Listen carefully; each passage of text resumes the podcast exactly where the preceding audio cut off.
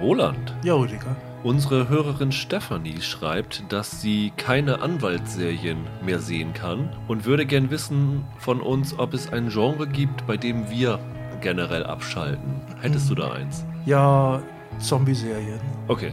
Wobei, da schalte ich nicht ab, da schalte ich meistens gar nicht erst ein. Ja. Ich habe mal angefangen mit iZombie, das fand ich ganz lustig. Aber im Großen und Ganzen, da ich auch The Walking Dead nicht gucke und auch mit dem Comic schon damals nicht allzu viel anfangen konnte, als ich den noch gelesen habe, Zombies, speziell als Serie, als Film geht's noch, als Serie lassen mich echt kalt. Ja, kann ich nachvollziehen. Ich habe tatsächlich die Sache, dass ich grundsätzlich erstmal keinen Serien gegenüber abgeneigt bin, außer harten Horror, weil ich es nicht vertrage. Aber ich glaube, in die Richtung geht die Frage nicht. Aber ich habe so gesagt, ja, du hast immer wieder eine Serie, die das Genre neu erfindet. Also, wenn du irgendwie keine Lust mehr auf Polizeiserien hattest, kam The Wire. Keine Lust mehr auf Superhelden-Serien, da kam Watchmen. Keine Lust mehr auf Sitcoms, da kam The Good Place, die das immer wieder Ja. neu erfunden haben. Deswegen finde ich das eigentlich nicht schlecht.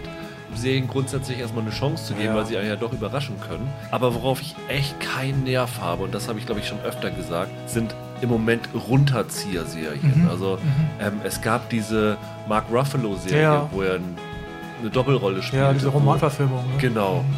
I know this much is true und da wurde alles reingepackt, was, was dich runterzieht Mhm. und das kann ich nicht mehr sehen und ich kann auch nicht mehr so diese, diese Geschichten über den kämpfenden weißen Mann, so wie Mad Men oder so, so, so sehen. Also, ähm, ich würde es weniger auf Genres beziehen, sondern so auf Serien, wo nur Unsympathen sind und Ja. Serien, die mich runterziehen. Das kann ich echt Ja. heute nicht mehr vertragen. Bei Mad Men gab es auch viel zu lachen. Ja. Ja, wenn er, einer versucht, auf den Stuhl zu kacken. In der berühmtesten Folge überhaupt. Ja, oder die Rasenmäher-Folge. Ja, ja, gut, okay, ja. Hallo und herzlich willkommen zu einer besonderen Folge von Serienweise. Mein Name ist Rüdiger Meier und ich habe zu Gast Roland Kruse. Hallo. Ja, wir haben eine Woche ausfallen lassen, weil es terminlich nicht hingehauen hat, aber wie versprochen wollen wir diese Woche ein paar Hörerfragen beantworten, die tatsächlich freudig viel gekommen sind. Lustigerweise kam nichts per direkten Tweets, aber äh, einiges per Direct Messages über Twitter unter @serienpodcast, einiges kam per Mail an serienweise@web.de und ja, wir haben uns die Punkte rausgesucht, würde ich mal sagen, über die man am besten reden kann. Und wir haben im Cold Open ja schon eine Frage von einer Hörerin beantwortet. Und ich glaube, wir haben so ein knappes Dutzend Fragen rausgesucht, also je nachdem, wie viel Zeit es in Anspruch nimmt. Und ja, ihr könnt gerne immer mal wieder Fragen schicken, die sammeln wir dann mal so über die Zeit und äh, machen dann vielleicht nochmal eine weitere Ausgabe, weil ich war doch durchaus überrascht, wie viele interessante und äh, clevere Fragen von euch gekommen sind. Und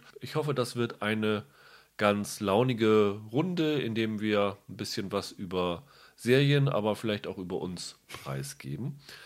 Und ja, dann beginnen wir doch einfach mal mit einer relativ simplen Frage von unserer Hörerin Jasmin. Sie möchte gerne wissen, welche anderen Podcasts hört ihr privat? Ich frage erstmal, Roland, wie lange hörst du eigentlich schon Podcasts? Das ist eine gute Frage. Wann haben wir angefangen damals mit unserem Vorgänger-Podcast? Vor Ungefähr- drei, vier Jahren? Vor vier Jahren ungefähr, Ja. ne?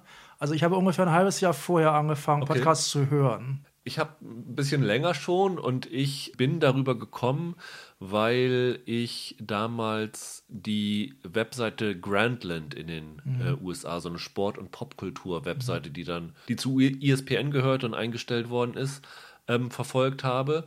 Und deren Boss Bill Simmons gilt so als eine, in Anführungsstrichen, Podcast-Legende. Also jemand, der wirklich in den USA dieses Podcast-Business sehr früh betrieben hat und vorangetrieben hat. Und darüber hinaus bin ich in, in Podcasts gekommen. Da gab es so einen Football-Podcast von Bill Barnwell und Robert Mays, den ich sensationell fand. Deswegen die Podcasts, die ich so höre im Moment, sind sehr viel noch in diesem Kosmos. Die haben ja mittlerweile The Ringer gegründet. Das ist dann ja von Spotify aufgekauft worden. Und da gibt es ein paar Podcasts, die ich äh, verfolge. Also in unserem Genre haben die ja diesen Podcast The Watch. Ja, den habe ich auch gehört eine Zeit lang. Ja. Mit Andy Greenwald und äh, Chris Ryan. Das war früher noch mehr ein Serienbesprechungspodcast. Mittlerweile ist ja der Andy Greenwald selber zu einem Showrunner geworden. Dessen Serie Briar Patch ist, glaube ich, im September bei uns bei Sky gestartet.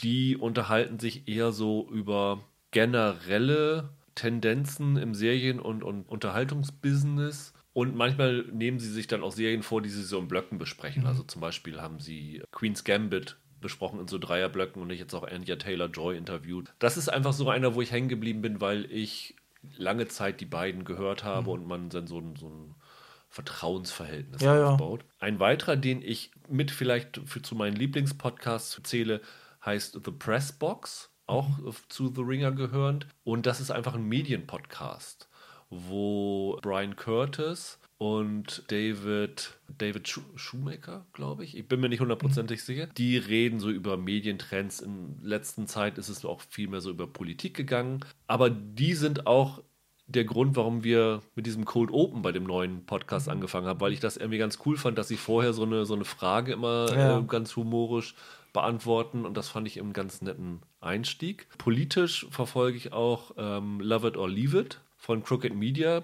die ja mit Pod Save America so einen linksliberalen Podcast gegründet haben. Ehemalige Redenschreiber von Obama. Und Ja, ähm, bekannt, ja. Love It or Leave It ist so eine eher in, in die Comedy gehende Podcast, der lange Zeit live aufgenommen worden wurde vor Publikum und jetzt natürlich Corona-bedingt von zu Hause aufgenommen wird. Und The Rewatchables, auch von Mhm, The Ringer, finde ich super, weil das ein sehr, sehr unterhaltsamer Rückblick auf so Dauerbrenner in, in, im Kino sind. Die machen erstaunlich viel, finde ich da. Ne? Ja, Also ich war überrascht, wie viele Filme die schon durchhaben. Ja. Teilweise hatten sie auch mal Tarantino als Gast für drei Podcasts dabei. Das war auch sehr, sehr unterhaltsam. Die haben dann über Unstoppable unter anderem äh, gesprochen. Der macht tatsächlich richtig viel Spaß. Also nehmen, eigentlich nehmen die in jeder Folge einen Film, glaube ich. Genau. ne? Ja. Und dann so unter verschiedenen Ja, Kategorien ja. vornehmen. Und letztendlich so im American Football Bereich, den ich auch verfolge, äh, mag ich sehr The Athletic Football Show von Robert Mays. Aber das ist wirklich, da muss man sich mit den, äh, für Mhm. den Sport begeistern können und auch tiefgehender. Ähm, ansonsten ist das nicht. So, das sind so die, die ich jetzt so rausgesucht habe, die ich versuche jede Woche zu hören. Mhm. Ja, bei mir war das damals so, es gab ja schon mal eine erste Podcast-Welle irgendwann. Also wir sind ja jetzt so quasi immer in der zweiten Podcast-Welle. Ja. Und die erste ist ja dann irgendwann wieder versickert. Und ich meine, ich weiß gar nicht mehr genau, wann das war. Da hatte ich auch schon mal irgendwo reingehört und da ist bei mir wirklich herzlich wenig hängen geblieben. So, und irgendwann habe ich dann doch mit angefangen und das ist so gekommen, das ist ein Gamer-Podcast gewesen, nämlich Hook, Hooked FM Mhm. Okay. der, also Hooked FM. Von äh, Robin Schweiger und Thomas Goik ist der, die hat mir ein Kollege empfohlen. Das ging eigentlich so los, dass wir uns über ein besonderes Spiel unterhalten haben. Und dann sagte er, die reden in ihrer Jahresrückblickfolge über das Spiel. Und dann habe ich mir das mal angehört und dann waren die auch nicht zu zweit, sondern zu fünft, weil die laden sich dann einige noch ein. Es gibt diesen YouTuber David Hein, den werden einige kennen, der ist dann zum Beispiel manchmal da. Und dann haben die da wirklich zweieinhalb Stunden oder drei Stunden über irgendwelche Spiele gelabert. Und da bin ich so hängen geblieben. Und das ist zum Beispiel ein Podcast, den höre ich immer noch relativ häufig, weil die halt sehr viel auch so über Gamer-Kultur reden. Also auch über so Probleme mit Sexismus zum Beispiel bei Firmen. Oder äh, wo es dann, die, die sind dann immer ziemlich auf dem Laufenden über so äh, Skandale, die auf Twitter halt dann äh, abgegangen sind. Oder, oder dass Microsoft hier, hier Bethesda aufgekauft hat und solche Sachen. Und daneben gibt es dann aber auch noch ganz normale Spielekritiken und so. Und ich spiele ja aber gar nicht so wahnsinnig viel. Und das ist für mich dann ganz schön, mal so ein bisschen auf dem Laufenden zu bleiben von so wirklichen Experten. Das kann manchmal ganz lustig sein. Ja, das höre ich also immer noch seit ungefähr vier Jahren jetzt oder so. Ich glaube, der Podcast, den ich am meisten höre, das ist auch der einzige andere deutsche Podcast, meine ich, den ich hier noch auf der Liste habe. Das ist gar kein richtiger Podcast, das ist eigentlich eine, eine Radiosendung, nämlich WDR Zeitzeichen.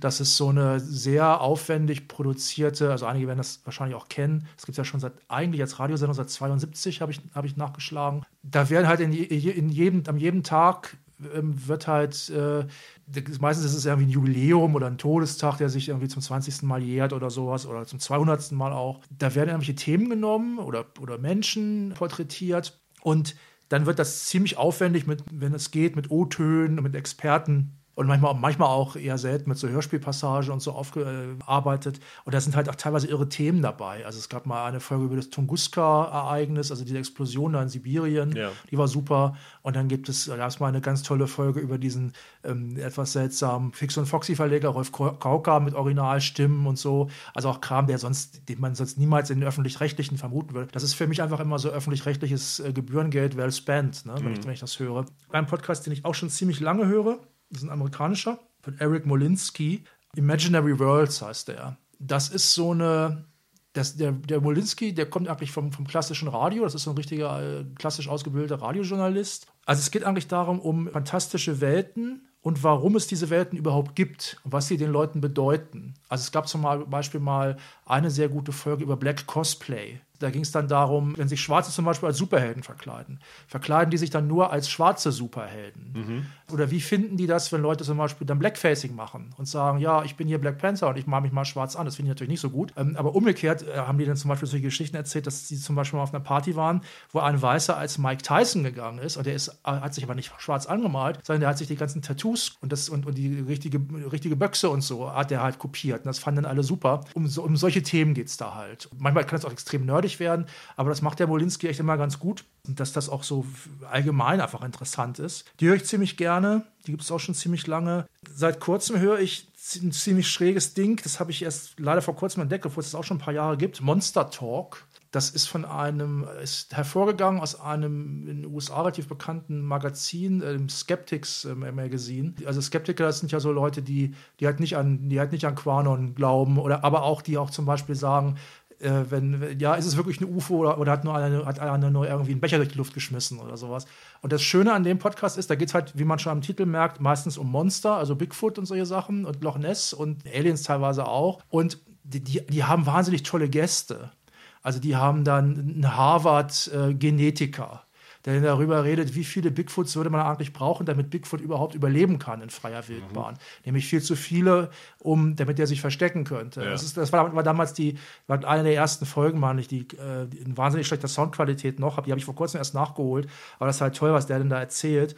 Und das Schöne bei denen ist, dass die sich einfach nicht über, über Leute lustig machen, die an sowas glauben, sondern dass die sagen, wir gucken mal, ja, könnte das sein und gehen dann wirklich wissenschaftlich daran. Das ist halt super. So, und einen letzten noch. Ich habe ziemlich lange nach einem guten Podcast gesucht über Filmmusik. Mhm. Da gibt es einige. Ich, früher habe ich, hab ich, hab ich ziemlich lange gehört Musical Notation. Das war von so einem etwas, sich etwas verrückt gebenden Professor, so ein richtiger Musikprofessor. Ja das war ziemlich schräg und manchmal extrem aufschlussreich. Der ist leider dann irgendwann schwer krank geworden. Den gibt es nicht mehr, diesen Podcast. Und dann habe ich aber einen sehr guten Ersatz gefunden, der eigentlich sogar noch besser ist, nämlich Art of the Score. Und das sind Australier, drei Leute. Der eine ist eigentlich ein ähm, Computerspiele, ja, Experte, der sich aber auch mit Musik befasst. Und die anderen beiden, die kommen auch wirklich aus der Musikszene. Der eine ist, glaube ich, Dirigent und der andere ist irgendwie Jazzmusiker oder so. Die machen sehr wenig. Also es glaube ich, ich weiß gar nicht, wie viele Folgen es jetzt, den gibt es, glaube ich, seit 2017 und das sind immer noch nicht so wahnsinnig viele Folgen. Ich sage jetzt, sag jetzt mal um die 20 bis 30 oder sowas. Und die reden dann sehr lange und sehr ausführlich. Also es gibt dann zum Beispiel drei James Bond-Folgen allein ja. am Stück. Und dann, dann gibt es auch mal eine Folge über Spielemusik, ist aber eher selten, oder über Serien auch. Dann nehmen die das wirklich auseinander und ich hab, bin eigentlich total unmusikalisch, aber es ist wirklich toll, die spielen dann wirklich Themen nach mhm. oder gucken mal sich in die, in die Indiana Jones Soundtracks an und schauen dann, was da für klassische Motive verwendet worden sind oder sowas, die über Jahr, Jahrhunderte teilweise immer wieder vorkommen in Musik. Also Art of the Score kann ich wirklich, das ist auch sehr unterhaltsam, die Typen, kann ich wirklich sehr empfehlen, ja. Erstaunlich ist, dass wir beide keine deutschsprachigen Serienpodcasts genannt haben. Mhm. Bei mir ist es tatsächlich so, dass ich oft Schiss habe, wenn ich einen anderen deutschsprachigen Serienpodcast ja. höre und da womöglich über eine Serie gesprochen wird, wo wir vielleicht ein bisschen später drüber ja. sprechen, dass man kopiert oder irgend sowas. Ja, und ich versuche das mal so ein bisschen unbeeinflusst zu machen.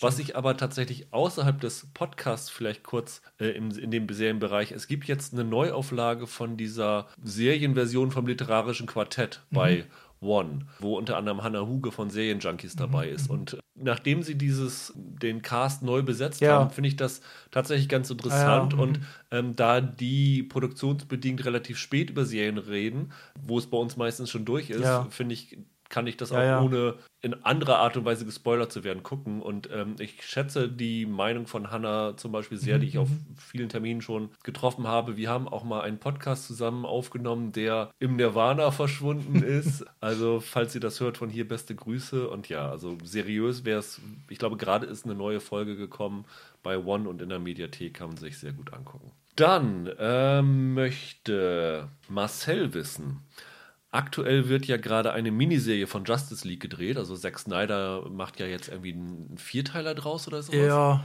Er würde gern wissen, was wir davon halten und ob wir glauben, dass es einen Trend geben könnte, Filme zu Miniserien zu expandieren. Um ehrlich zu sein, ich muss ja nochmal nachfragen. Das ist doch quasi dieser Snyder-Cut, der nochmal erweitert wird jetzt offenbar. Genau, ne? ja, genau, ja, genau. Es ja. hieß ja lange im Internet, es gibt einen Snyder-Cut Genau, und so. genau. Und dann äh, hat Warner immer gesagt, auch wahrscheinlich um HBO Max zu pushen. Ja, wir machen das jetzt. Mhm. Und dann dachten alle ja, okay, jetzt äh, hat Zack Snyder diese, keine Ahnung, 40 Minuten mehr und macht Mhm. er jetzt seinen Cut. Und jetzt stellt sich aber raus, dass sie irgendwie ganz viele Szenen neu drehen und da eine, ich glaube, eine vierteilige Miniserie draus machen. Ja, also wer es nicht weiß, das ist ja, diese Justice League-Geschichte war ja, der Justice League-Film erst ja von der, von der Regie zurückgetreten, Ja. weil er einen schweren Schicksalsschlag in der Familie hatte. Und dann ist halt Joss Whedon als Ersatz gekommen. Und dann haben viele gesagt, der Film taugt nichts, weil Joss Whedon gekommen ist. Ja. Was ich persönlich für Quatsch halte, weil ich Zack Snyder Superheldenfilme eh nicht mochte. Bis auf Watchmen, der geht. Da hat er sich wirklich mal wirklich auch Mühe gegeben. Was ich davon halte, zum einen, das ist ja schon gemacht worden. Das ist ja eigentlich nichts Neues. Ne? Tarantino hat ja Hateful Eight gemacht, Ja, zum Beispiel. okay. Auch eine Miniserie draus Also, gemacht, ne? ja, stimmt, stimmt. Und- da habe ich, hab ich jetzt noch gar nicht dran Und gedacht. ganz früher war es das Boot. Das Boot, genau, Ja. da habe ich auch dran gedacht. Das Boot, es gibt auch eine quasi Serienversion, Miniserienversion von der, von der Pate. Dieser Chrono habe ich auch nie gesehen, ähm, diese, diese Version, wo es ist auch sehr umstritten, dass Coppola dann da diese chronologische, wo die Szenen alle chronologisch geschnitten sind. Und davon gibt es quasi auch eine Miniserie, eine Mehrteilerversion. Das ist ja nichts wirklich Neues. Das, was der Hörer ja vielleicht auch meint, ist wirklich, dass man wirklich sagt, naja, dass man wirklich einen Film wirklich so umarbeitet, richtig jetzt nochmal und eine Version macht, obwohl das war beim Boot ja auch so. Also mit der Version war Buchheim zum Beispiel nicht auch zufrieden da mit der, mit der, mit der Miniserienversion. Im Grunde ist es halt doch dasselbe. Ich finde das legitim. Ich finde, das bietet sich extrem an bei, bei Literaturverfilmungen, wo immer viel unter den Tisch fällt wo man dann sagen kann, okay, dann nehmen wir diese Aspekte, die den Fans wichtig sind, noch rein oder die wichtig sind für das Werk. Und ansonsten, ja, Ich habe diese Hateful Eight Mini-Version nicht gesehen, Mhm. aber ich habe vielfach gehört, dass das ziemlicher Müll war. Also, dass es ziemlich blödsinnig war. Ich glaube, wenn sie einen, wenn du einen Film nimmst, der als Film funktioniert und sagst, ja, ich habe hier 30 Minuten, wie du es jetzt auch auf vielen DVDs mit Director's Cuts hattest, wo sie einfach, um das nochmal neu zu verpacken und verkaufen zu können, das reinschneiden, aber diese Sachen halt schon aus berechtigten Gründen rausgeschnitten worden sind, dann wird es dadurch nicht unbedingt besser. Es ist wirtschaftlich natürlich clever, weil du dann sagen kannst, ja guck mal, wenn ihr, keine Ahnung, Avengers Endgame, sage ich einfach, Ja. gut fandet, ähm, dann haben wir hier jetzt noch mehr für euch und ihr seht jetzt hier noch mehr davon, von diesen wieder tollen Sache. Und damit machst du natürlich den Streaming-Service noch äh, neuerlich äh, interessant. Aber qualitativ glaube ich ehrlich gesagt nicht, dass es das besser machen würde. Ich glaube, es würde wirklich nur funktionieren, wenn man, und ich meine, so war es damals bei das Boot auch, das von vornherein bewusst Ja, sagt, wir machen das parallel Ja, ja. in zwei verschiedenen Versionen Das und genau einen. Plan hat, äh, wie macht es als Film Sinn und wie macht es als Serie Sinn. Das stimmt. Also in Deutschland ist das ja auch gar nicht mal so gut beleumundet. Es gibt ja seit den 70ern, glaube ich, Ja. dieses Konzept des amphibischen Films. Das heißt amphibisch, weil der muss im Kino wie auch im, äh, im Kino schwimmen können, wie auch im Fernsehen laufen können. Das war früher noch ein größeres Problem, weil Filme dadurch einfach schlechter aussahen, weil sie vielleicht für den kleinen Fernseher gedreht werden mussten. Heute bei den großen Bildschirmen, da ist das natürlich was anderes. Da sehen, sehen Fernsehfilme auch eher aus wie Kino. Aber ja, ich weiß es auch nicht. Also ich finde, das ist für mich so ein Fall, wo es immer wieder Beispiele geben wird, wo das brillant aufgeht. Man kann ja auch zum Beispiel sagen, His Dark Materials beispielsweise. Was wäre gewesen, wenn die damals den, den Daniel Craig-Film genommen hätten und gesagt hätten, hey, wir drehen jetzt einen Haufen Szenen nach und machen alles nochmal Ja. anders. Besetzung war nicht schlecht, die Tricks waren gut. Das hätte, hätte dann auch eine Serie werden können, die näher an dem dran ist, was sie dann nachher gemacht haben, in der richtigen Serie. Aber ansonsten bin ich mir auch nicht so sicher, ob das, Qualität, ob das zur Qualität Ja. beiträgt. Also, ob es ein Trend wird, glaube ich, äh, kann man vielleicht relativ sicher sagen, hängt davon ab, wie dieser Justice League Cut aufgenommen wird. Ne? Also, Ja. wenn das ein Abonnententreiber für HBO Max wird, dann werden natürlich auch andere sagen: Moment, hier, da können wir vielleicht auch nochmal abkassieren. Also das ist für ein, ich bin ja selbst einer, aber das ist echt für Nerds. Ja. Ne? Dann äh, fragt Daniel: Ich stehe mit meiner Liebe zur irischen Serie Love Hate im Freundeskreis alleine da. Gibt es eine Serie, die ihr persönlich super fandet, was eure Freunde aber nicht nachvollziehen konnten? Ja, hab Hast ich. du eine? Ja, echt? Ja. Du nicht? Ich Du habe du du hab mich echt schwer Du hast dich getan. dann von den Freunden getrennt einfach. Genau. also, Eine Serie. Oh, ich weiß, welche das ist. Die Naomi Watts äh, Nein, also. die fand ich ja selber schlecht. Das war diese, wie hieß die denn? Das war diese, das, da war der Podcast noch ganz, der, der Vorgänger-Podcast noch ganz Ja, jung damals. ja. Das war, ähm, ich weiß auch vergessen, wie die hieß, wo, Naomi, wo Naomi Watts, ähm, auf die ich zugegebenermaßen stehe, die da diese Psychologin spielt, die dann immer ins Leben von ihren Patienten ein. Gypsy hieß sie. Gypsy, ja, und dabei auch dann, dann auch noch erotische Abenteuer Ja. erlebt. Nee, nee, die fand ich ja selber doof. Die, die konnte ich nur leichter gucken als du. Nein, die Serie, die ich nehme, die, auf die das ganz gut passt, das ist eine Trickserie. Das ist nämlich die Serie Samurai Jack. Okay, ja. Ich finde, die ist schwer vermittelbar. Ja. Und ich habe das, kann das auch sogar bis zu einem gewissen Grad nachvollziehen. Also ähm, ich bin da gelandet, ich habe früher noch viel mehr Trickfilme und Trickserien geguckt als heute. Ich habe mich damals mal so befasst mit so dieser Szene, so, es gab mal so einen so einen Boom an neuen Trickserien, so, so SpongeBob, Powerpuff Girls, Übrigens auch eine Serie, die, wo man, die ich auch sehr mag, was auch einige nicht nachvollziehen können. Und in diesem Kontext ist halt auch von Jenny Tartakowski, der nachher berühmt geworden ist mit Clone Wars, aber auch vor allem mit ähm, hier Hotel Transylvanien. Das waren ja Riesenhits. Und der hat damals seine eigentliche Kultserie gemacht, nämlich Samurai Jack. Und Samurai Jack, da geht es halt um, das ist halt eine, eine Zeichentrickserie, die so sehr klassisch aussieht und sehr einfach gehalten ist, vor allem auch so mit so planen Farben und, und, und, und sehr einfach gezeichneten Figuren. Da geht es um einen Samurai, der gegen einen Dämon kämpft im alten Japan. Kurz bevor der diesen Dämon besiegen kann, gelingt es dem, den durch ein Zeitportal in die Zukunft zu schleudern.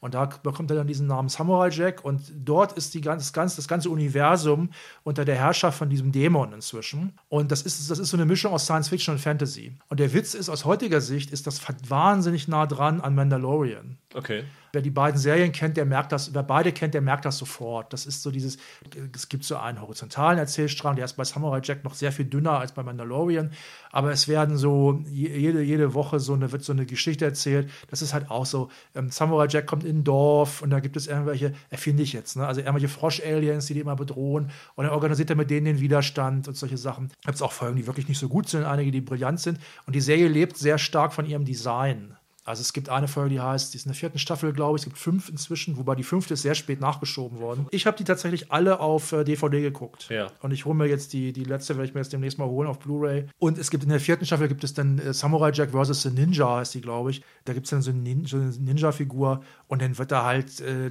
gespielt mit Schwarz und Weiß und mit Kontrasten. Und wenn man es den Leuten richtig erklärt, es wird auch ziemlich schnell klar, was an der Serie geil ist. Aber die Geschichten sind halt wirklich ziemlich einfach und die Leute reden nicht viel. Und die, wenn man die Figuren so sieht, sehen die aus wie, wie die Zeichnungen vom halbwegs begabten Kind. Und das ist, das kann ich nachvollziehen. Ich, immer wenn ich das versucht habe, Leuten schmackhaft zu machen, die nicht schon einen Background hatten irgendwie Ja. in sowas, dann war das fast unmöglich, denen klarzumachen, warum das eine tolle Serie sein soll. Und ja. Ich weiß gar nicht, ob ich damals da reingeguckt habe. Ich, das ist ja so zweidimensional, ne? Ja, ja. ja. Also sah wirklich interessant aus, aber ich glaube schon, dass es nicht meins Mhm. wäre. Nee, bei mir ist es tatsächlich so. Ich habe wirklich über diese Frage lange nachgedacht und mir ist tatsächlich keine eingefallen. Mhm. Was vielleicht ein bisschen daran liegt, also wenn man vom Freundeskreis redet, dann sind das ja auch Leute, die man besser kennt Mhm. und man dann auch meistens gut einschätzen kann, was wem gefallen könnte. Und von daher gar nicht Serien vorschlägt, denen sag ja, guck mal da und da rein, wo du weißt, das wird dir nicht gefallen. Ähm, welche Serie ich jetzt zum Beispiel allen möglichen Leuten ans Herz gelegt habe und wirklich universell, wo es mir wirklich äh, nicht wichtig war, wem ich es gesagt habe, war das Damengambit, wo wirklich universell alle gesagt haben, äh, das ist super. Welche Serie ich Probleme hatte, an den Mann zu bringen, ist Friday Night Lights. Habe ich sehr vielen gesagt und alle so, äh, Football Ja, und so interessiert mich nicht und so. Und wenn ich dann die Leute dann doch mal belatscht habe, sie zu gucken, Ja, ja. Hallo Andreas, ähm, dann waren sie am Ende echt, echt begeistert davon. Aber so diese Sache, dass ich Leuten empfohlen habe, guck das und das mal so massenhaft und alles kam, äh, was hast du denn da für einen Scheiß empfohlen? Da kann ich mich echt nicht an, dran entsinnen. Also vielleicht habe ich es auch verdrängt. Oder habe ich dir mal irgendwas empfohlen, was du Nee. blöd fandest? Hast du tatsächlich nicht. Ja. Also Damengambit fand ich zum Beispiel auch super. Ja. Ich habe auch in Friday Night Lights damals mal so vier Folgen oder so reingeguckt Ja. und fand das auch gut. Weil es geht dann ja letztlich halt um diese kleine Stadt, diese Gemeinschaft da und die Probleme, Ja. die die da haben und nicht, und, und, nicht, und nicht wirklich um Sport eigentlich. Keine richtige Sportserie, würde ich fast sagen. Ne? Es ist, oder? Es, also jedenfalls die vier Folgen, die ich gesehen habe. Es gibt nur eine Kleinstadt. Ja, eine Kleinstadt, genau. ja, ja. Es gibt natürlich so Serien, die polarisieren. Ich weiß, dass zum Beispiel einige Leute Fleabag, die ich empfohlen habe, Okay. nicht gut fanden, weil der Humor zu speziell war, beziehungsweise der äh, Anfang mit dem äh, Boyfriend abturnt war. Aber dass ich jetzt so sagen kann, dass alle im Freundeskreis irgendeine Serie scheiße fanden, die ich gut fand, das kann ich tatsächlich nicht. Das ist aber auch so ein Problem, finde ich, wenn Leute wirklich nur eine Folge gucken. Ja, ja. Also einerseits kann ich das nachvollziehen, aber es ist, ich habe es ich schon über die Jahre jetzt zu oft erlebt, dass Serien sich dann wirklich noch entwickeln. Also ich war ja zum Beispiel auch ein großer Freund, also es war sehr schnell entwickelt. Ich war ja. zum Beispiel auch ein großer Freund von Master of None beispielsweise, dieser Comedy-Serie. Und die erste Folge ist nicht schlecht, aber ich fand die auch nichts Besonderes. Während die zweite Folge wirklich spektakulär gut ist. Das ist zum Beispiel so ein Ding, wo, wo ich auch sagen würde, ja, wenn man nur eine Folge guckt, dann reicht das halt nicht. Also ja. zwei, drei muss man dann schon gucken. Ne? Alex will wissen, wer sind eure Top 5 Showrunner der letzten 20 Jahre? Hat zusammengefasst äh, speziell Roland, Michael und mich äh, mhm. in die Klammern gesetzt. Das Ping, was ihr zwischendurch eben gehört habt, war Michael, der mir per, per Handy seine Top 5 Showrunner ähm, geschickt hat, weil wir natürlich im Moment äh, Corona-bedingt nicht zu dritt äh, aufnehmen ja. dürfen. Aber das werde ich gleich nochmal dazu streuen, was er mhm. sagte. Mhm. Wollen wir vielleicht von 5 anfangen? Ja. Ja, können wir machen. Also ich hatte wirklich Schwierigkeiten, weil ich hatte so eine Liste von zehn und ja, fand es dann schwierig, ja, auf fünf du, einzudampfen. Du, ja, du hast da mit ja enzyklopädisches Wissen. Ja, aber äh, also die, das Problem in der Frage von, von Alex war für mich, der letzten 20 Jahre. Ja. Das ist natürlich ein großer Zeitraum und dann will man natürlich nicht nur Showrunner haben, die die letzten fünf Jahre aktiv Ja, also, also genau das habe ich allerdings gemacht, weil ich jetzt Showrunner nehmen wollte, die mir ein bisschen am Herzen ja, lagen. Ja. Und ich habe das auch verstanden und äh, finde die Frage auch gut. Wobei der, den ich auf Platz 1 habe, der ist auch schon deutlich länger ja. aktiv. Ja gut, also ich habe auf Platz 5 äh, Sam Esmail. Okay. Ja, also Mr. Robot. Mr. Robot und Homecoming. Ja. Und ähm, der hat jetzt noch nicht so gigantisch viel gemacht, aber ich finde, der hat einen interessanten Tonfall. Gerade Mr. Robot hat, hat auch nochmal, das war ja wirklich ein sehr eigener Tonfall, der diese Computer-Nerd, Computer-Hacker-Szene nochmal in diesem Fight Club angehauchten ja. Kontext auch nochmal sehr realistisch dargestellt hat. Und Homecoming, äh, also ich mochte ja sogar die zweite Staffel, die fand es ja doof wie die meisten. Ja. Aber die erste Staffel, die ist ja, die ist, die ist ja super und der hat halt so ein kühlen Ton in seinen Sachen, der gleichzeitig humanistisch ist. Wobei er ja bei der zweiten Staffel nicht mehr dabei nee, war, ne? Nee, nee, genau, genau. Also den, darum habe ich ihn auf Platz 5. Ja, ich bin mit Mr. Robot damals nicht warm geworden und ähm, deswegen hatte ich ihn tatsächlich nicht auf der Liste drauf. Michael hat auf der 5 Damon Lindelof. Ja. Den hatte ich bei mir auf der 6 verortet. Ich weiß nicht, hast ja, du ihn bei dir? Bei mir auf höher. Ja. ja, dann können wir vielleicht, äh, machen wir es wie immer und sprechen an der höheren Stelle darüber. Wen ich tatsächlich noch so, ich kann nochmal mein, mein Also-Ran äh, Ranking sagen. Mhm. Ich hatte auf 10 Jet Mercurio, der äh, Line of Duty macht, ah, der okay. Brite, und mhm. ähm, dann diesen Bodyguard, den ich ja nicht ganz so mhm. doll fand mhm. wie alle, mhm. aber ähm, ich wollte ganz gern einen britischen nochmal dabei haben. Dann habe ich auf 9 John Wells gehabt der ja unter anderem an Emergency Room beteiligt mhm. war, also einer, der so in den, in den 90ern dabei war. Brian Fuller ja. habe ich dabei. Mhm. Hast du den irgendwo? Nee, habe ich nicht. Gar nicht mal. War Fuller nicht auch bei American Gods dabei, was du so gehasst ja, hast? Ja, ja. American Gods fand ich blöd, aber Fuller hat halt Pushing Daisies gemacht, mhm. das ich großartig das fand. Super, ja. Und Hannibal, die ich mhm. fantastisch fand. Also der schafft so Welten, die ich mhm. echt äh, spannend mhm. finde. Und ich nenne mal meine sieben nicht, weil ich bin mir ziemlich sicher, dass die bei dir noch kommt. Aber auf fünf habe ich David E. Kelly gehabt. Ja. Der mhm. ja jetzt wieder so ein, so ein kleines Comeback hat, mhm. bedingt durch Big Little Lies. Mhm. Und ähm, ja, gerade bei, oder gerade jetzt nicht, aber diese Woche, glaube ich, startet bei äh, Sky the Undoing die Serie mit Nicole Kidman und Hugh Grant. Aber äh, ich fand ihn interessanter für die Sachen, die er ähm, so in den äh, 80er, 90er ja, ja. gemacht hat, weil er war bei LA Law nicht der Chef, das war Stephen Bochco, aber hat da so als Autor ziemlich viel mitgearbeitet. Ähm, und dann hat er eine Reihe von Serien gestartet, die alle auf ihre Art wirklich groß waren. Also angefangen mit Doogie Hauser, die ja aus heutiger Sicht ziemlich blöd ist, aber die war damals tatsächlich was, was ziemlich Großes. Dann hat er Picket Fences gemacht. Ja, stimmt, habe ich auch geguckt. Erinnere ich mich noch, da hatten wir damals, glaube ich, schon zu, zusammengearbeitet, haben uns schon ab und zu darüber unterhalten, mhm. über die Serie. Dann Chicago Hope, die ja zu Emergency Room in Konkurrenz lief, die auf ganz andere Art und Weise interessant war. The Practice, Ellie McBeal. Ellie McBeal, ja, das war ja groß damals. Dann hat er noch Boston Legal gemacht und, äh, und sowas alles. Das wusste ich gar nicht mehr, dass Boston Legal auch von Kelly ja, ja. war. Ah, okay. Also das ist schon, schon eine große ja, Nummer damals gewesen. Nummer. Und ich finde, wenn man so auf 20 Jahre geht, kann man den da gut erwähnen. Ja, auf jeden Fall. Also das ist, das Ding ist einfach, ich habe von seinen Sachen, ich bin da nie so richtig mit warm geworden, Ja. habe davon zu wenig gesehen. Am meisten habe ich, glaube ich, wahrscheinlich noch Picket Fences geguckt. Ja. Ich habe von Eddie McBeal nicht wahnsinnig viel gesehen, von Boston Legal auch nicht. Das ist zum Beispiel der Grund, warum, den, an den habe ich auch gedacht, aber den habe ich jetzt halt nicht genommen, Ja. weil der mir persönlich einfach nicht so viel bedeutet. Ja. Wen hast du auf vier? Auf vier, äh, relativ früh, finde ich, habe ich schon Phoebe Waller-Bridge. Okay, die habe ich, hab ich auch, ja. Die habe ich noch ein bisschen Mhm. höher. Ja. Michael hat auf vier David Milch. Milch. Mhm. Hatte ich auch kurz drüber nachgedacht. Ich vermute, Michael hat sie drauf wegen Deadwood. Ja. Das ist ja eine seiner Mhm. Lieblingsserien als großer Western-Fan. Und er hat aber auch nicht nur Deadwood und deswegen finde ich das auch durchaus legitim und deswegen hatte ich auch drüber nachgedacht. Er war ja auch der Schöpfer von NYPD Blue, die so eine der wegweisenden äh, Serien der 90er war. Der hat schon einiges drauf. Er hat sogar noch dieses, ich weiß nicht, erinnerst du dich noch an Murder One? Ja. Das war damals dieses Ding, wo sie in Avas eine der ersten Revival-Anthologien und dann war es eine der ersten, die wirklich äh, komplett horizontal erzählt worden ist. Bei uns lief die unter, war die unter ferner Liefen, aber in den USA hat die damals eine ziemliche Welle gemacht. Also so, so ein Krimi-Fall, der über eine ganze Ja. Staffel erzählt worden ist, das war damals 95 noch sehr, sehr ungewöhnlich. Und dann war er, glaube ich, noch in True Detective mit involviert, aber das war ja Pizzolatos äh, genau. Baby eigentlich. Aber f- äh, ist eine interessante Wahl auf jeden Fall. Äh, ich habe bei mir auf der 4 Amy Sherman Palladino. Mhm, habe ich mir gedacht, dass du die irgendwo hast. Ja, habe ich nicht drauf. Weil ich war damals großer Gilmore Girls Fan, finde die immer noch fantastisch, auch wenn die Neuauflage nicht ganz so geglückt war. Aber diese, wann ist sie ausgestiegen? Nach der vierten oder fünften Staffel ist sie ja bei der eigentlichen Serie damals ja raus. Also ich weiß, dass ich nach der fünften ausgestiegen bin. Und da ging es auch mit der Qualität der Serie ein bisschen bergab.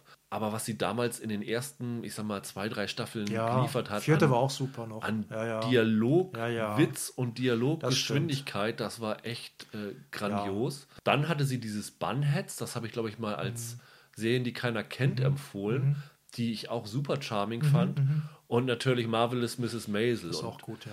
die hat einen unverkennbaren Stil, Mhm. was ich für einen Showrunner extrem wichtig finde. Die ist sehr kreativ, originell und sie macht tolle Serien für weibliche Schauspielerinnen. Mhm. Und ähm, Ja, das stimmt. das äh, machen immer noch viel zu wenige und ähm, Mhm. ich finde die super. Und sie trägt lustige Hüte. Und sie trägt lustige Hüte, ja. Deine drei? Meine drei ist Stephen Moffat.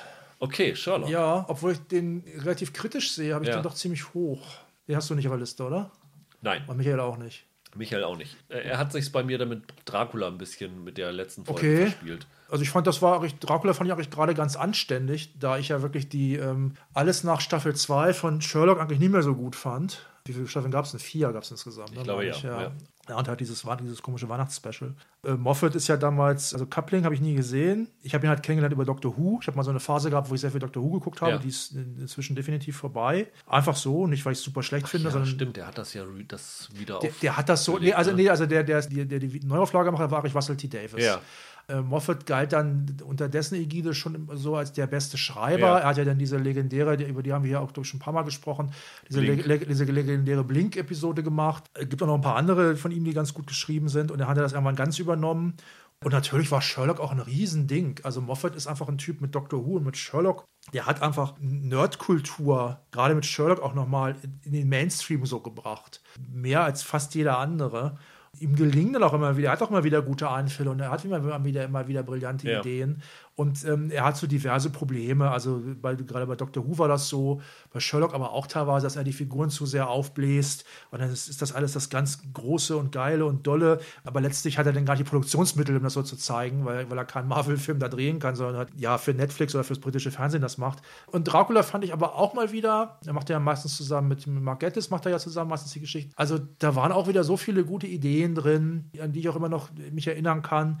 Obwohl da, das ist auch so eine typische Moffat-Geschichte. Er möchte dann gerne auch so ein bisschen politisch relevant sein, möchte was über, äh, über, über Gender und über, über, über Feminismus sagen. Das geht manchmal regelrecht nach hinten los Ja. bei ihm sogar dann, dass sich da Frauen zu Recht drüber aufregen. Trotzdem finde ich den Typen einfach interessant und ähm, also gerade nach Dracula auch bin ich so ein bisschen versöhnt und ich bin mal gespannt, was da wieder jetzt von ihm mal wieder kommt. Michael hat auf drei David Chase, was nicht Mhm. überraschend ist, weil er ja, glaube, Sopranos Mhm. ist auf seiner Alltime-Liste ganz weit oben.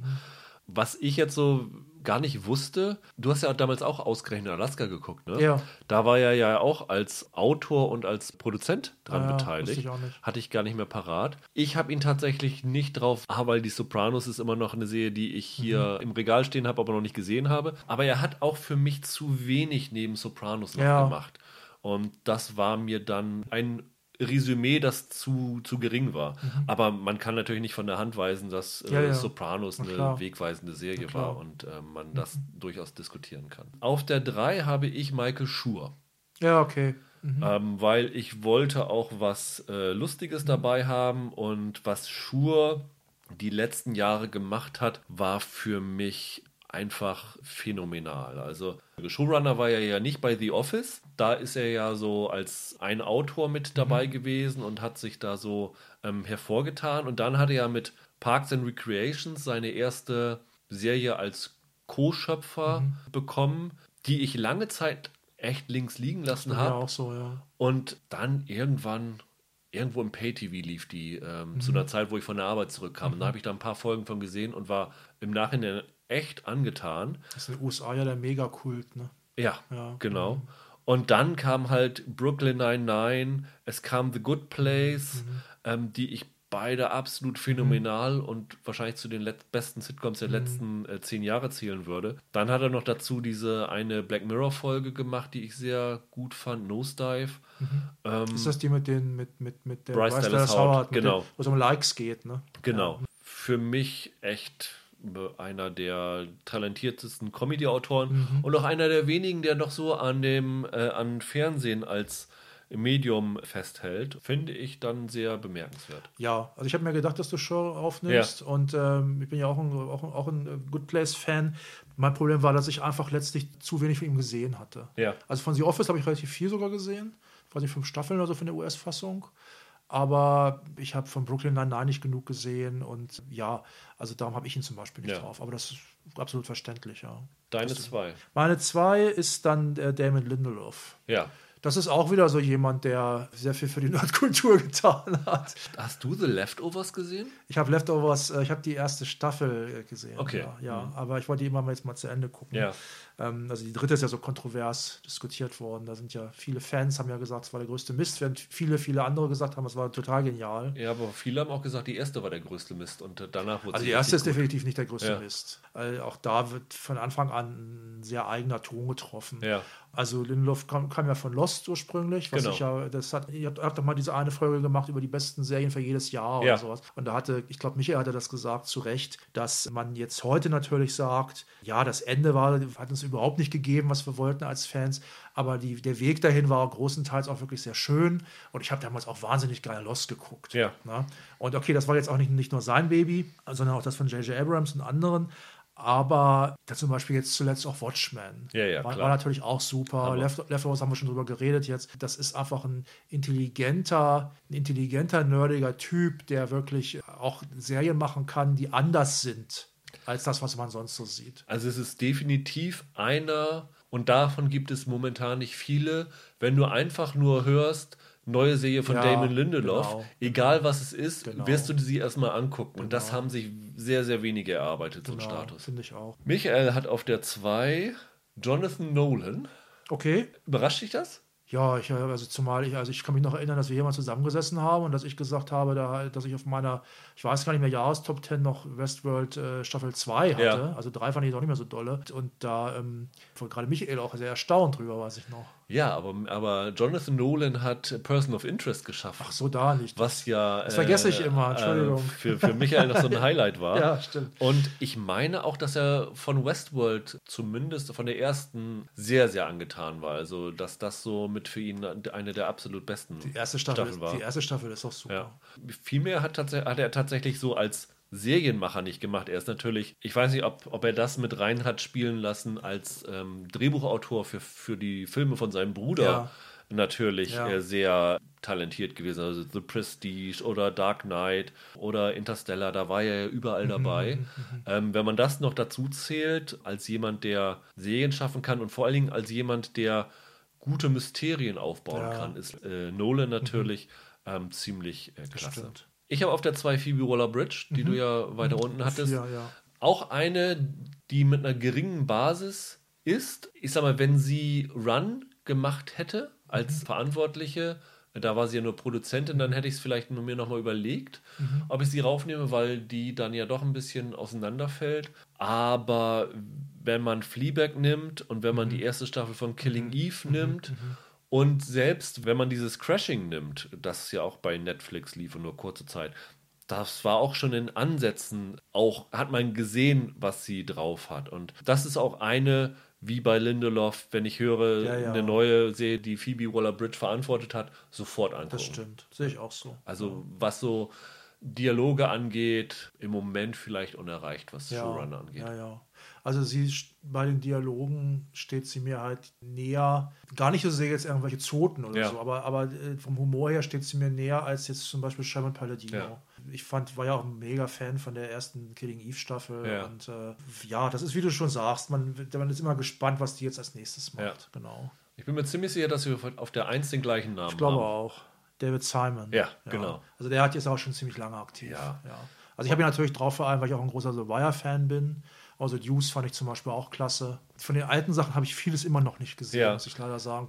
Äh, Show Me a Hero und so. Also das Einzige, was ich tatsächlich nicht gesehen habe, oder ich habe, glaube ich, mal reingeguckt und bin dann einfach, weil es mein Genre nicht war, in Tremé nicht reingekommen. Ach so, ja, Tremé mit der ganzen Musik. Habe ich ein bisschen gesehen, also fand ich auch super interessant. Ja. Ja auch das Gefühl, der, der, der, bei dem, bei dem hast du ja sehr häufig, er hat ja auch immer so ein Gefühl für die Städte. Ja, Also drehen wir den halt New Orleans oder, oder halt auch den Seduce New York oder, oder natürlich dann bei so war ja Baltimore. Er zeigt dir ja wirklich auch die Stadt aus so einer meistens nicht besonders schönen Ja. Perspektive.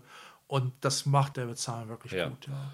Und auch die Miniserien, die er macht, also die, du hast eben schon Show Me a Hero Mhm. erwähnt, mit Themen, wo du denkst, da kann man keine Serie drüber machen, Mhm. fand ich super. Hier Plot Against America fand ich großartig. Ich weiß nicht, hast du dieses Generation Kill gesehen? Nee, nee, nee. Fand ich auch Mit den ganz Sol- mit den- fantastisch. Mit den Soldaten, ne? Ist Genau, im Irakkrieg. Mhm. Also äh, Simon ist wirklich der talentierteste Autor der letzten 20 Jahre, würde Mhm. Ja. ich. Ja, also ja. im Serienbereich Ja, ja. definitiv, würde Ja, ich ja, sagen. führt kein Weg dran vorbei. Ja. Und dann hat Michael noch Vince Gilligan. Auch vor allen Dingen wegen Breaking Bad. Ich Ja. glaube, mit Better Call Saul war er in den letzten Staffeln gar nicht mehr Mhm. so glücklich, wenn ich mich recht entsinne, aber am Anfang auch sehr angetan von.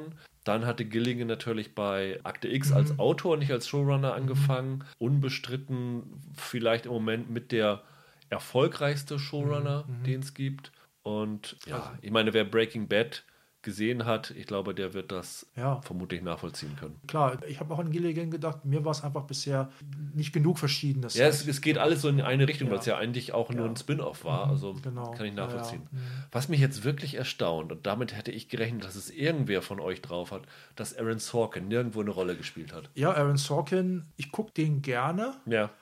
aber ich finde, der hat auch immer viele Probleme, die eigentlich Ja. sehr häufig auftreten. Er hat, eine, er hat leider eine Neigung zum Kitsch, zum Pathos und zum Kitsch. Das ist schon bei den frühen Westwing-Folgen beispielsweise. Das ist teilweise, du lernst da wahnsinnig viel über über US-Geschichte, die sind auch toll geschrieben Ja. und so. Trotzdem gibt es da immer wieder Szenen, wo du denkst, Alter, jetzt, jetzt drück mal nicht so auf die Pathos-Tube. Und, der, und ja, also der News, Newsroom war, habe ich nur zwei Folgen von gesehen. Äh, Das ist bei mir so ein Fall, wo ich sage, ja, zwei Folgen, das hat mir gelangt. Ja. Fand ich echt nicht gut. Also bis auf diese eine legendäre. Ja, ja. Also das ist, das ist wieder so typisch Sorkin. Er ist eigentlich ein gu- guter Autor und wenn er gut ist, ist er richtig gut. Ja. Das reicht ja eigentlich auch. Ne? Also, ähm, aber das ist halt der Grund, warum ich nicht drauf komme. Also was ich jetzt meine ist, wer es nicht weiß, bei The Newsroom ist ja diese berühmte, die vorher als Teaser schon überall gelaufen ist, diese Szene, wo, wo Jeff Daniels in einer Diskussion Warum Amerika das beste Land der Welt Genau, ist. wird er gefragt und dann sagt er, nö, ist es ja gar nicht mehr. Ja, ne? Und, ähm, und dann gibt es Stunk. Und, äh, und was danach folgte, war aber eben leider nicht so brillant Ja. wie diese eine Szene. Ja, ging mir ähnlich. Also ich habe es ja schon öfter gesagt, ich werde mit Sorkin ganz oft nicht warm. Und, aber äh, man sollte ihn zumindest in dieser Diskussion ansprechen, weil er schon, äh, Ja. glaube ich, so der mit der berühmteste ist. Dann wollte Anne wissen, wie viele Streamingdienste wird es in fünf Jahren noch geben? Wenn wir da eine definitive Antwort drauf hätten, könnten wir, glaube ich, viel Geld damit Mhm. verdienen. Ich würde erstmal sagen, Netflix ist als Marktführer safe. Also Ja. Es hieß ja mal anfangs, weiß ich, vor vielleicht sogar noch vor drei Jahren, ja, wenn dann die ganzen großen Firmen ihre eigenen Dienste aufbauen und Netflix nicht mehr mit Mhm, Content beliefern, dann ist aber ganz schnell der Ofen aus da. Und ich habe so das Gefühl, dass Netflix mittlerweile den Too Big to Fail Ja, Status erreicht hat. Mit ihrem ganzen Original Content und so. Es wird natürlich immer gesagt, ja, ähm, sie haben halt so viel auf Pump genommen und wenn sie jetzt Ja, ja. die Kredite zurückzahlen müssen, wie es dann aussieht.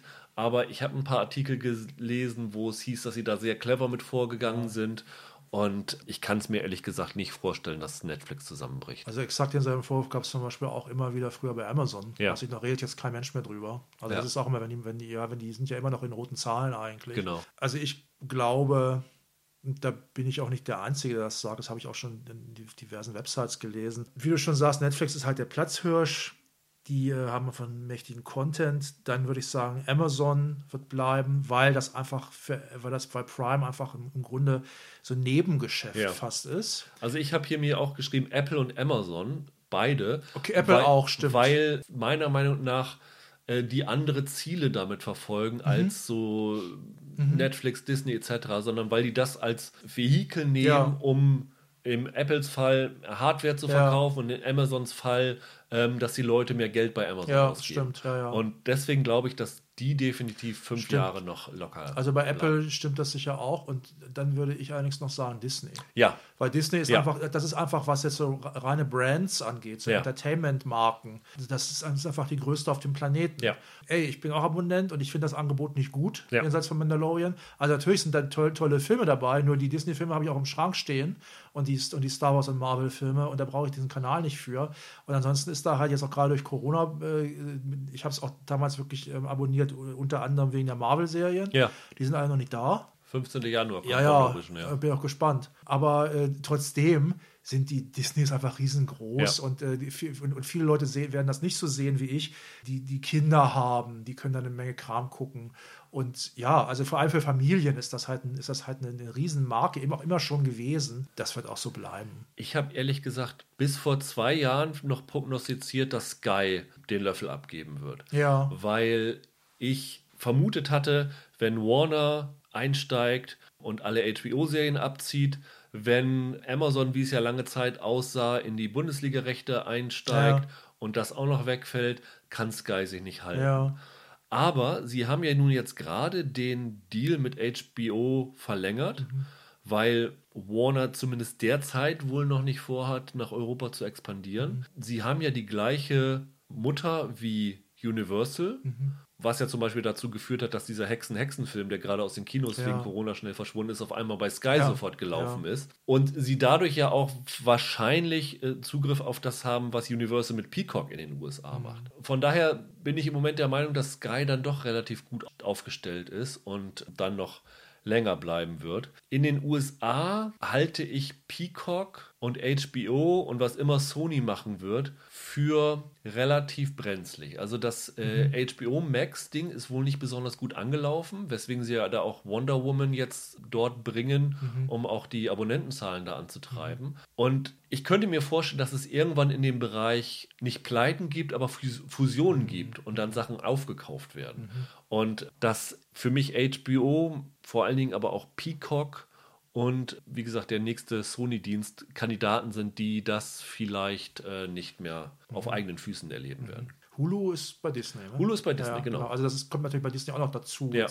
Die haben ja Fox inter- aufgekauft Ja, ja, und von genau. daher sowas könnte, könnte ich mir vorstellen, dass es dann so ein, so ein Gegenplayer gibt, dass da irgendwie so ein Fusionsding noch gibt. Aber ich denke, so die Top-Namen, die wir genannt haben, die sind unantastbar. Ich bin immer wieder erstaunt darüber, dass alle Jahre wieder, also gerade auch in Europa, es ja immer wieder so Versuche gibt, so einen Arthouse-Kanal oder sowas zu Ja, ja. etablieren. Also ich war sogar mal Mubi-Abonnent, bin Ja. da enttäuscht wieder ausgestiegen, aus dem einfachen Grund, das Angebot ist einfach zu gering. Also, also Mubi, da muss ich echt sagen, da kann ich auch Arte gucken. Arte- Und, äh, und Arte ist besser. Es gibt halt im Moment so viele ganz kleine ähm, Sparten-Streaming-Kanäle, Ja. die sich da was erhoffen. Die werden kommen und Ja. gehen ganz schnell, glaube ich. Weißt du, es gibt so ein paar wenige, also Crunch, hier Crunchyroll und so, Ja. die auf Anime spezialisiert sind. Sowas mag wirklich noch gehen, weil da gibt es da gibt's wirklich noch eine Basis von Leuten. Ich bin mir zum Beispiel schon mal schon nicht sicher, ob sowas wie Shudder oder so überleben Ja, wird. Ne? Also ja. für Horrorfans und so.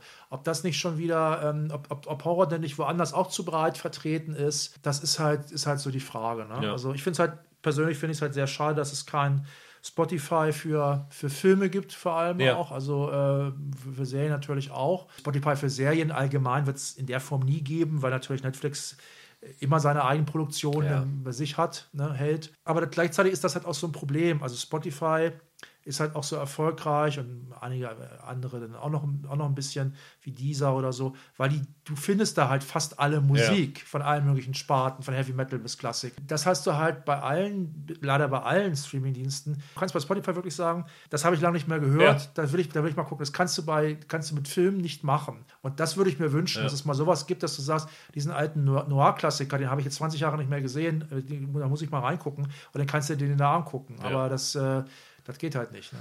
Ich bin ein bisschen traurig, dass wir diese Frage nicht vor drei Monaten beantworten konnten, weil da hätte ich gesagt, Quibi wird nicht lange mehr existieren und äh, weil da war ich von vornherein sehr, sehr kritisch und die sind dann ja auch ganz schnell wieder eingeknickt. War das dieser, dieser Kurz, Genau, ein von Kurzformat, Katzenberg, ne? ja, ja. Katzenberg, ja, ja, ja. Das Milliardengrab. Ja, Ähm, Oliver will wissen, nach David Fincher und Mindhunter, von welchen Filmregisseuren würdet ihr euch eine Serie wünschen? da habe ich ein Riesenproblem. Da bin ich nämlich momentan ziemlich wunschlos glücklich. Okay. Weil zwei Regisseure, von denen ich die ich sehr mochte, äh, die sind noch gar nicht, die sind noch gar nicht so lange in dem Geschäft, die haben gute Serien gemacht. Alex das, Garland? Das sind nämlich Alex Garland. Äh, das sind beide, beide Regiearbeiten, fand ich, fand ich exzellent. Äh, also Ex Machina und Annihilation.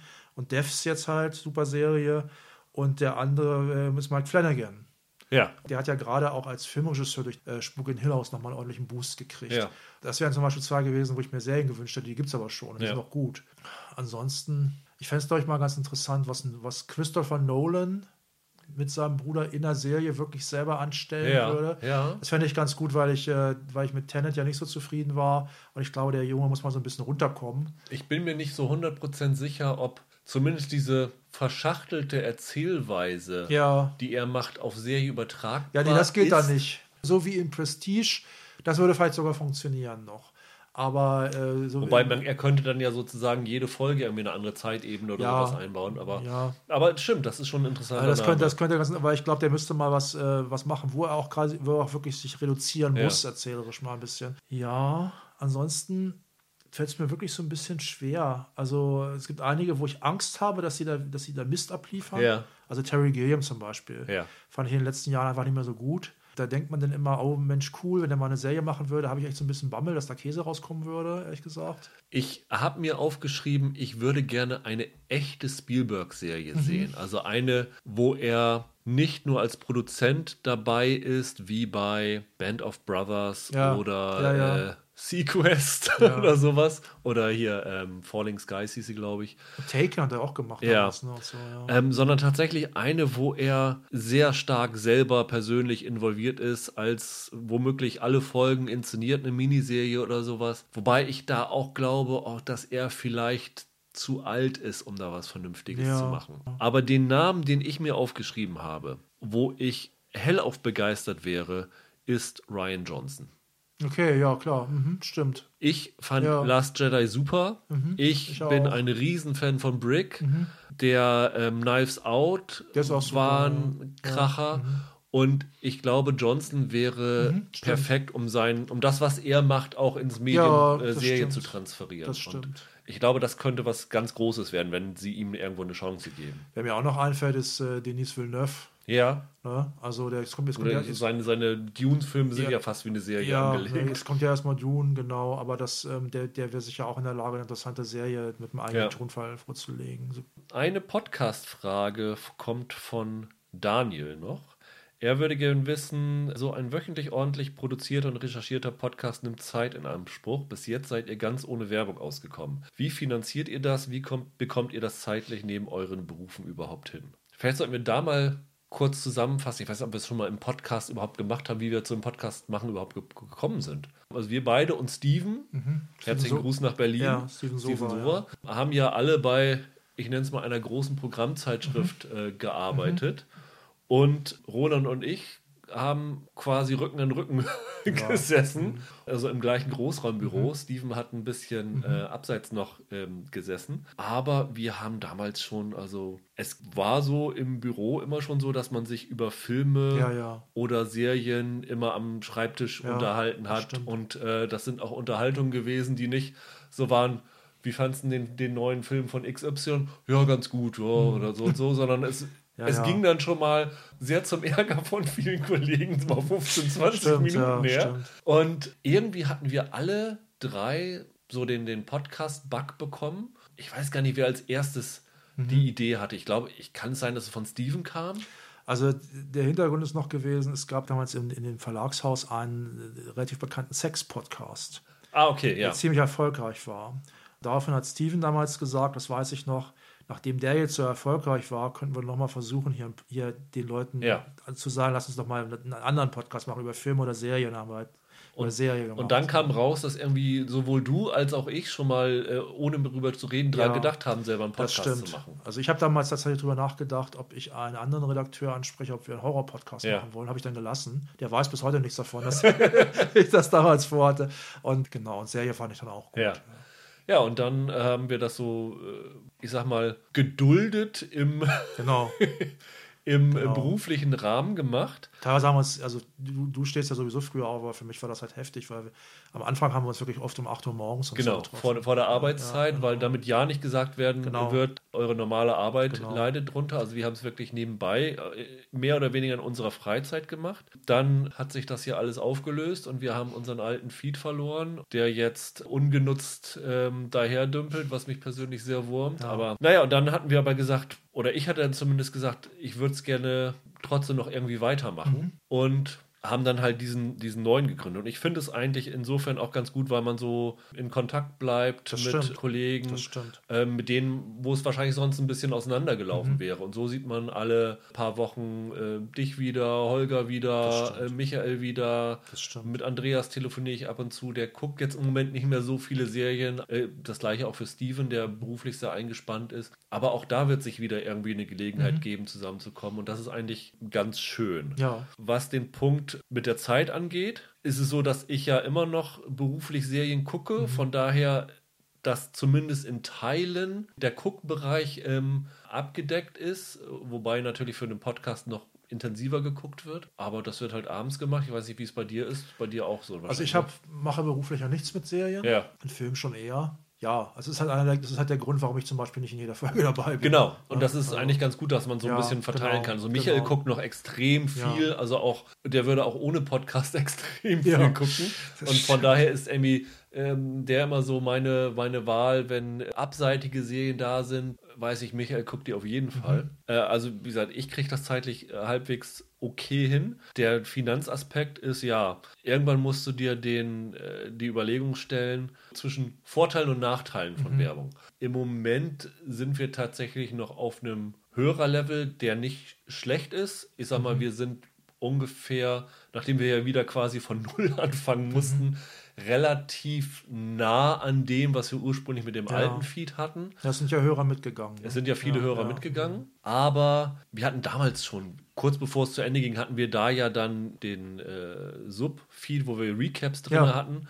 Ähm, da wurde dann ja schon Werbung reingespielt, Mhm. wo wir uns tatsächlich sehr gegen gesträubt hatten, weil wir das Gefühl hatten, das macht es kaputt und die Einnahmen sind da in keinem Verhältnis gegen. Das war ja vor allem diese, das war, das war ja Pre-Roll-Werbung, Genau. wenn ich mich recht erinnere. Also, also die vorher, vorab kommen. ich sag mal, wenn wir Werbung hier machen würden, würde es sicherlich die Kosten decken können, aber es würde auch ein bisschen das Hörerlebnis stören. Und ich finde, also ich persönlich bin der Meinung, es rentiert sich erst Werbung zu schalten, wenn du wirklich so eine große Hörerschaft hast, dass es wirklich sehr, sehr rentabel ist. Ansonsten ähm, macht es den Höreindruck kaputt. Und es Mhm, ist für uns immer noch so ein, so ein Spaßding. Wir reden gerne Mhm. über Serien. Das Einzige, was ein bisschen schade ist, ich habe vier, fünf andere Ideen noch für einen Podcast, Ja. die man machen könnte. Aber ähm, das äh, wäre zeitlich absolut Ja, ja. nicht machbar. Ja, das zu der Frage. Dann will Stefan gerne wissen, ob es ein Serienerlebnis gibt, das uns geprägt hat. Hast du da eins?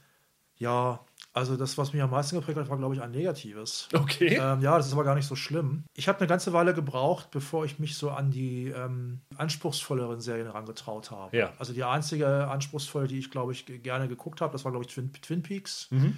Es hat zum Beispiel ziemlich lange gedauert, bis, ich, bis ich mit The Wire angefangen habe. Ja. Das ist dann so gewesen, ich habe dann Sachen wie 24 zum Beispiel geguckt, drei Staffeln. Stimmt, Und ja. dann, ähm, da war ich dann aber nach der dritten Staffel schon nicht mehr so zufrieden mit und habe dann, ich habe mir dann immer öfter die Frage gestellt, okay, das war spannend, aber ich fand es jetzt echt letztlich ganz schön seicht, nur sehr auf Spannung getrimmt. Was gucke ich da eigentlich?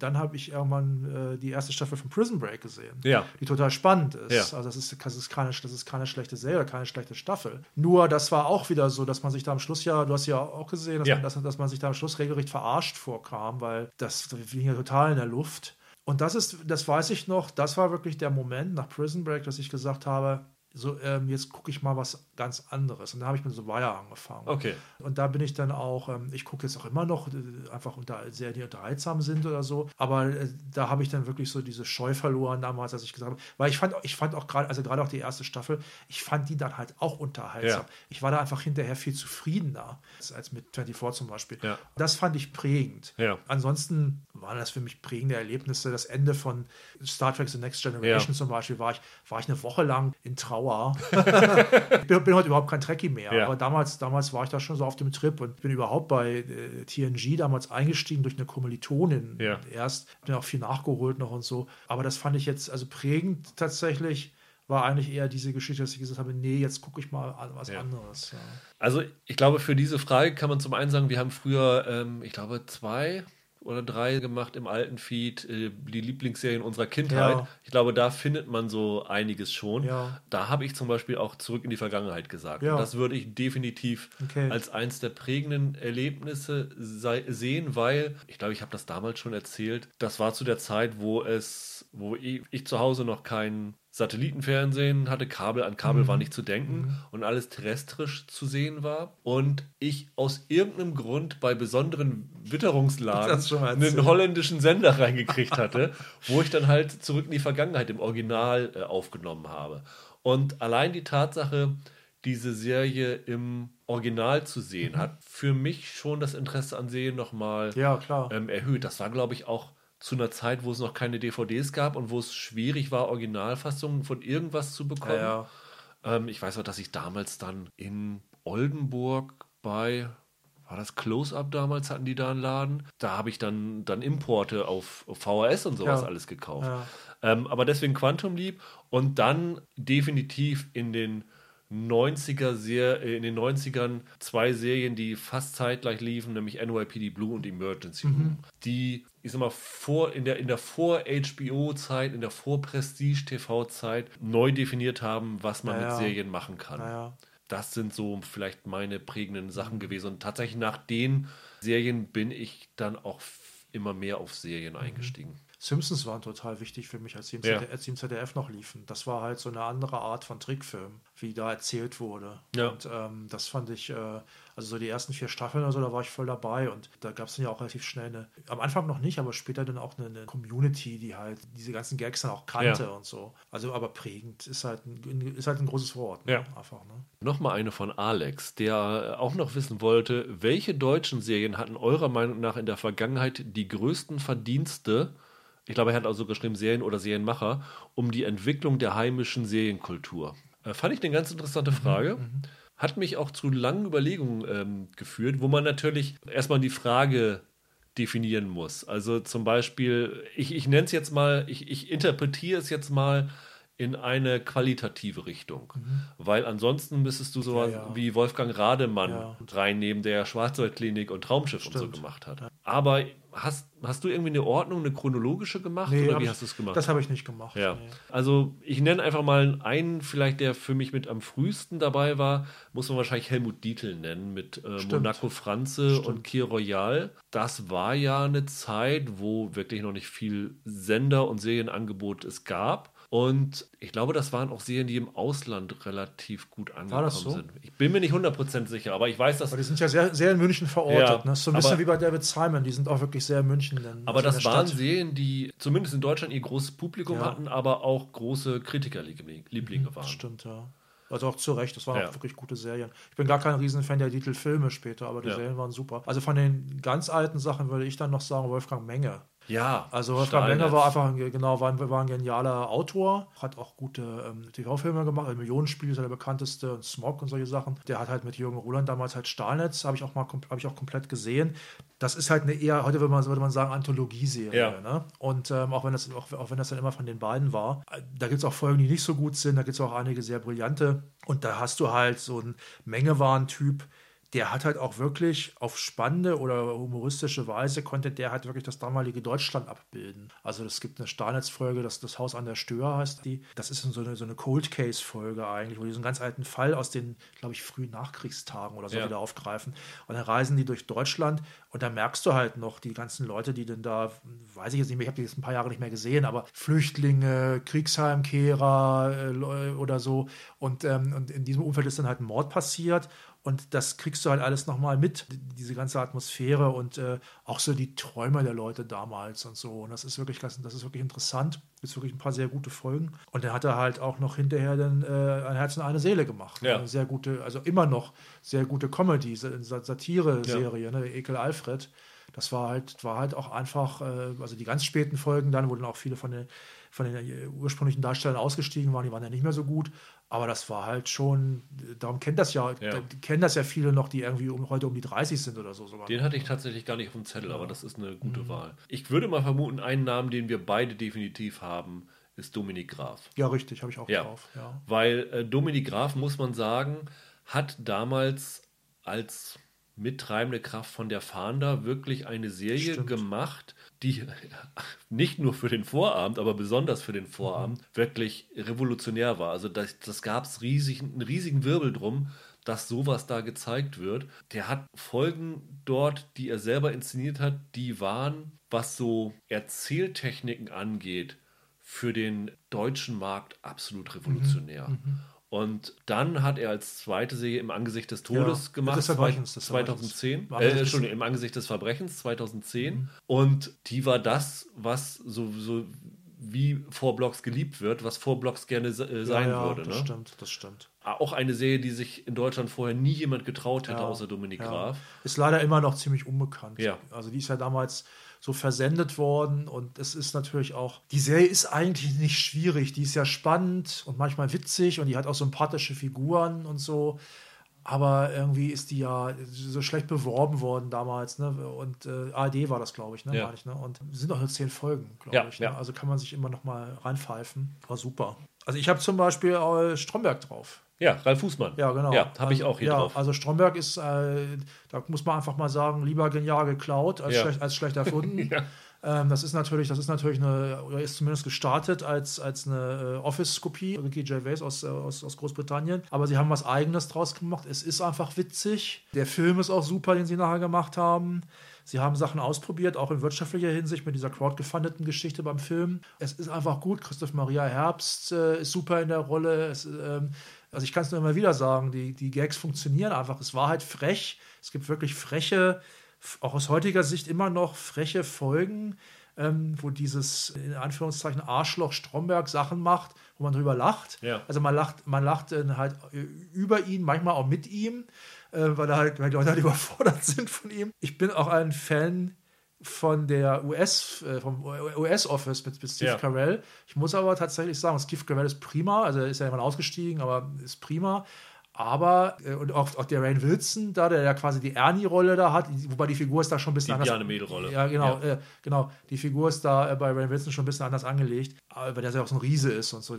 Aber ich finde Stromberg und Ernie finde ich eigentlich fast besser. Noch ein bisschen krasser und ein bisschen wilder. Und ähm, da ist einfach mal jemand äh, jetzt nicht nur eine gute deutsche Serie gelungen, sondern eine gute Serie gelungen, die halt auch sehr deutsch ist in vielen ja. Aspekten, aber es macht ja nichts. Ja. Also, ne? ja. ja. also wenn man es auf Person vor der Kamera äh, nimmt, dann würde man definitiv Piane Mädel hm, sagen, hm, weil Tatortreiniger ist, genau. ist ein Meilenstein. Genau, Tatortreiniger äh, Mitzi genau. Meyer hat das geschrieben, hat, glaube ich, sonst äh, also Ingrid Lausund, mhm. wenig mhm. Serien sonst noch gemacht, aber Tatortreiniger als, als Serie definitiv. Ähm, wen ich noch habe, Jörg und Anna Winger. Okay. Weil sie mit der Deutschland-Reihe, also Deutschland 83 vor allen Dingen, mhm. damals ähm, die erste Serie geschaffen haben, die außerhalb Deutschlands als deutsches Qualität ja. Kids-Fernsehen wahrgenommen worden ist. Es lief ja damals in den USA beim Sundance Channel, glaube ich. Ja, stimmt. Bevor ja, es ja, überhaupt in Deutschland gelaufen ist und hat da eine Riesenwelle geschlagen. Die ist aber auch tatsächlich gut. Also ich habe nur Deutschland 83 gesehen, muss ich sagen. Also die erste. Gibt drei ne? Staffeln inzwischen. Ne? Genau, die dritte, ja. die dritte und letzte ist jetzt gerade gelaufen. Und das ist auch es ist aber auch tatsächlich ja. auch, auch wieder eine Serie, wo ich auch sagen muss, es ist auch einfach gut. Ja. ja. Dann hat Anna Winger äh, jetzt Unorthodox Mhm. Also Maria Schrader, Schrader hat es ja, inszeniert, ja. aber Anna Winger steckt dahinter. Also Schrader hat dann natürlich den, den ich glaube, den Regie-Emmy gewonnen, also den echten Emmy, keinen International mhm. Emmy. Mhm. Aber das ist natürlich auch mit ein Verdienst von mhm. Anna Winger. Und dann muss man noch sagen, Jörg Winger war an Soko Leipzig beteiligt. Das klingt jetzt erstmal ein bisschen bescheuert, aber nach allem, was ich gehört habe, ist Soko Leipzig, was effizientes Produzieren angeht, wohl äh, im deutschen Serienbereich mhm. ähm, so, so, so eine Messlatte okay. gewesen. Also mhm. wenn man das alles zusammennimmt, würde ich die beiden als Duo schon als äh, mhm. treibende Kräfte auch gerade so für die Auslandswahrnehmung von deutschen ja. Serien sehen. Also eine Serie, die ich nie gesehen habe, die aber auch als ganz gut galt äh, oder als sehr gut sogar war ja, war ja KDD, ne? Kriminaldauerdienst. Ja, ja. Die habe ich ja leider nie gesehen. Ja.